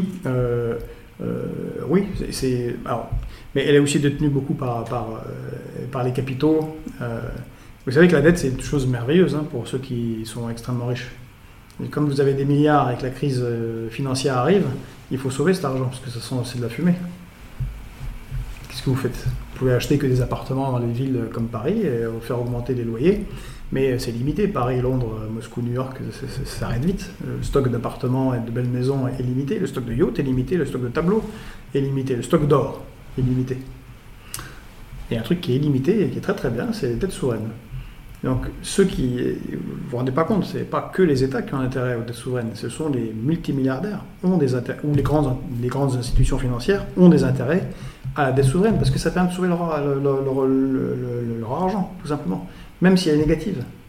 Mieux vaut perdre 2, 3, 5% que tout perdre.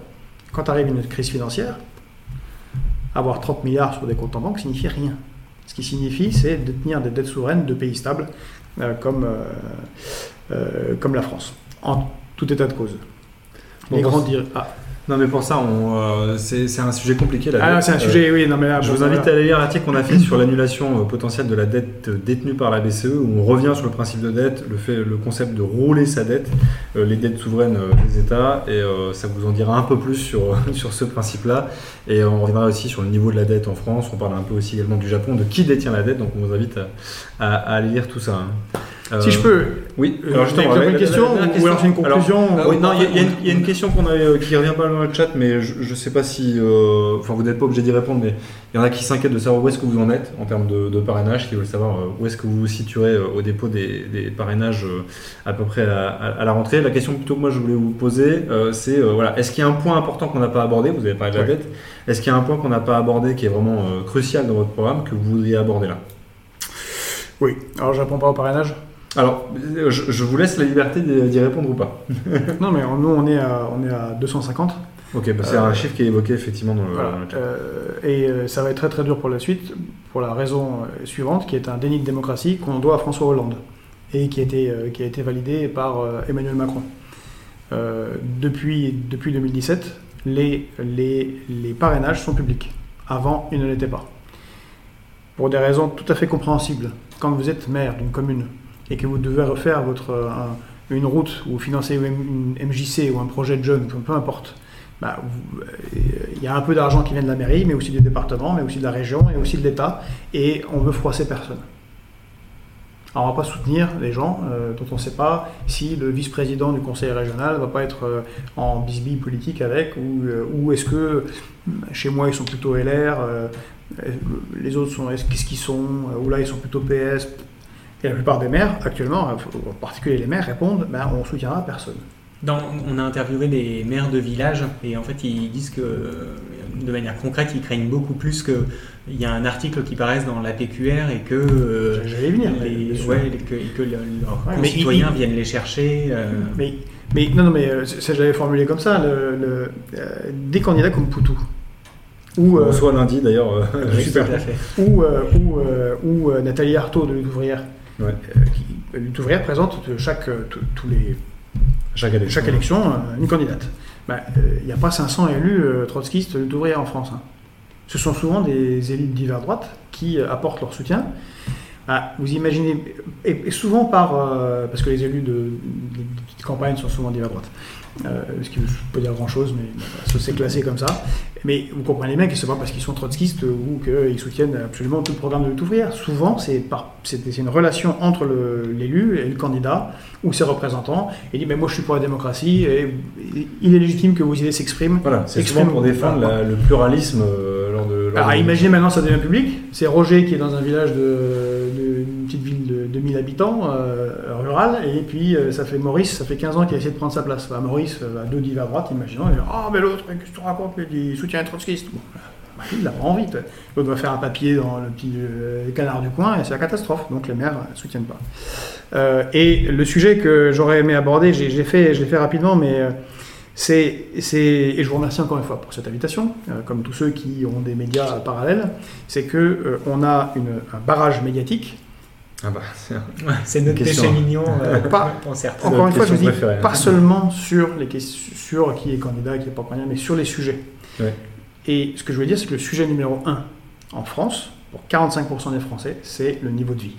Nous sommes actuellement dans une inflation réelle de 5%, qui n'a jamais été vue depuis 20 ans. C'est-à-dire que c'est au niveau du passage à l'euro. Les gens, contrairement à ce qu'a dit la télévision, le voient bien dans leur panier de courses. C'est que ça va pas.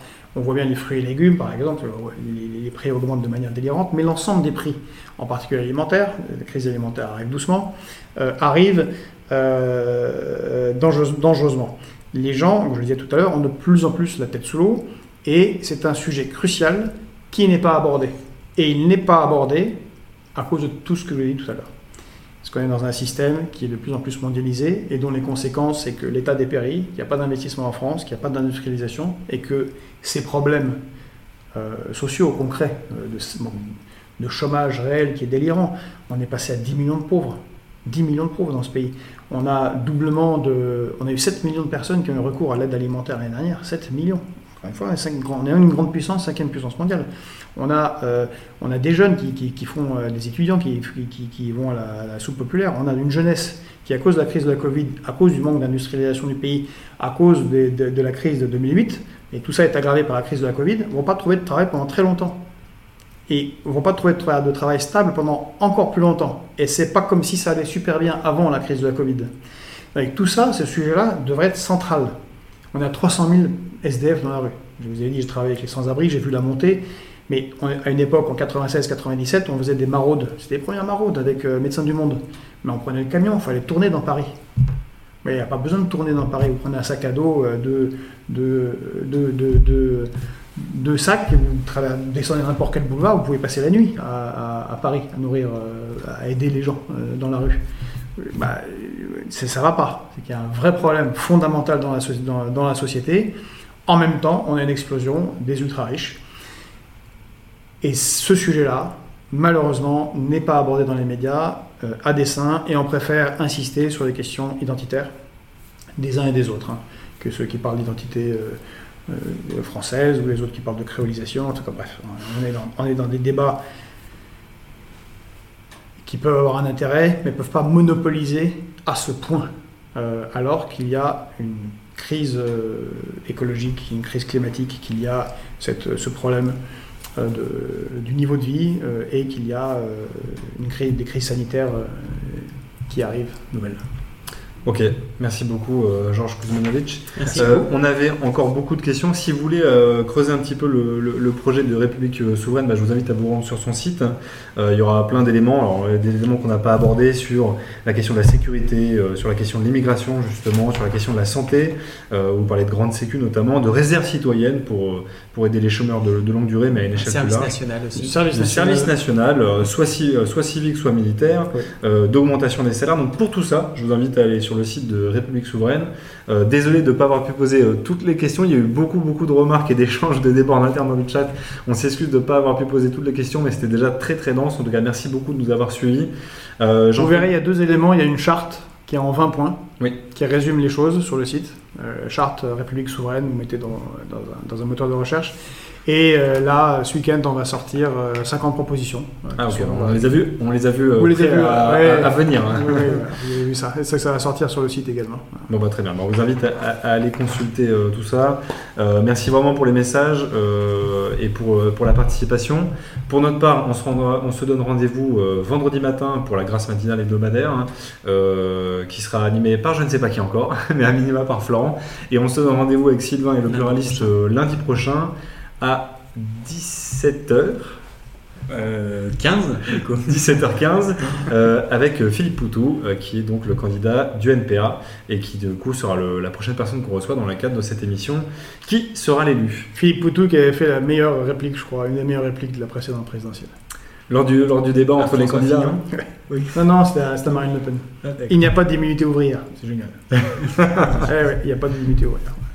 Ouais. Pour, pour le féliciter pour. euh, Il avait fait une prestation en tout cas très remarquée effectivement euh, pendant, ce, pendant ce débat. Georges Kuzmanovic, merci beaucoup pour Merci votre temps, vous. pour Merci vos réponses. Et euh, encore une fois, bah, bonne chance pour la, la chasse au parrainage. Et on vous dit, euh, je l'espère, à bientôt. Merci. Très bonne soirée à tous. Sylvain, peut-être un petit mot de la fin? Bah, écoutez, oui. euh, alors, de- euh, au pluraliste, euh, tous les mercredis, on sort maintenant des points euh, d'actualité. Euh, cette semaine, on s'est intéressé à la fabrique euh, des sondages et euh, vous pouvez, alors nous, on est plutôt sur euh, un financement participatif, donc euh, vous pouvez nous soutenir sur euh, notre page Tipeee ou directement sur notre site internet Et également. vous pouvez aussi soutenir la campagne si tout ça vous a plu sur notre page aussi. Et pas prendre tout l'argent. Merci encore pour nous avoir suivis et à très bientôt sur Twitch ou sur les autres supports. Au revoir. Bonne soirée. Au revoir.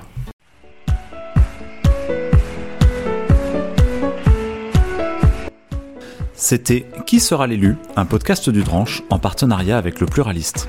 Ce podcast vous est offert gratuitement. S'il vous a plu, vous pouvez nous soutenir en vous abonnant au journal Le Dranche sur ledranche.fr et ainsi découvrir le seul journal qui traite le pour et le contre de chaque sujet. Alors n'hésitez plus